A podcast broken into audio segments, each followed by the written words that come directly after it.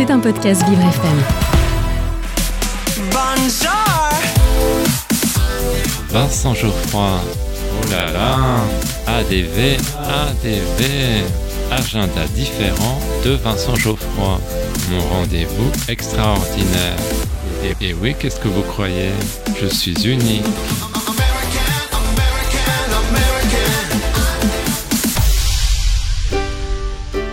J'ai un secret pour vous. Aujourd'hui, dans mon agenda différent, je vous parle du musée de Cluny. Mais chut, ne le répétez à personne. Après 20 mois de fermeture pour travaux, c'est un musée flambant neuf qui a rouvert ses portes en mai dernier. Il s'agit du seul musée national en France consacré au Moyen Âge. Il comprend l'une des œuvres médiévales les plus célèbres au monde, La Dame à la licorne. C'est un Moyen Âge nouvelle génération que vous pouvez découvrir vous pourrez accéder à une annexe accolée au terme de Cluny, l'un des rares monuments antiques de la ville de Paris. Le parcours de visite et la muséographie ont été repensés, ainsi que l'accessibilité.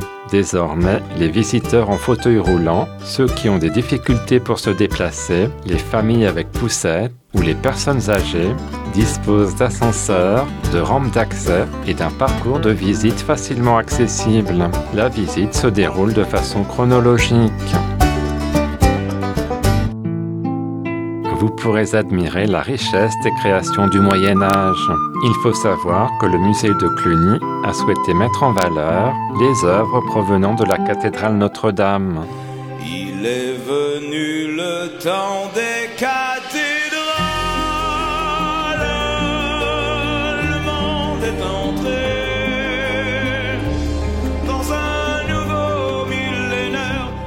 Actuellement, une exposition temporaire vous est proposée. Elle s'intitule Toulouse 1300-1400, l'éclat d'un gothique méridional.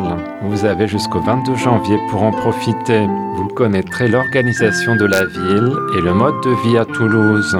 Vous pourrez découvrir quatre statues provenant d'un édifice disparu, la chapelle de Rieux à Toulouse. Elle compte parmi les plus belles sculptures polychromées du XIVe siècle.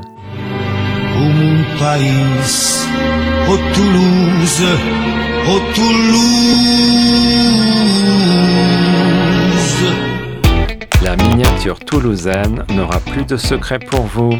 Le musée Cluny, musée national du Moyen Âge, se situe 28 rue du Sommerat, dans le 5e, au niveau du métro Cluny-la-Sorbonne. Maintenant que vous connaissez mon petit secret, je vous laisse. Je dois tenir le standard de Vivre FM. À demain.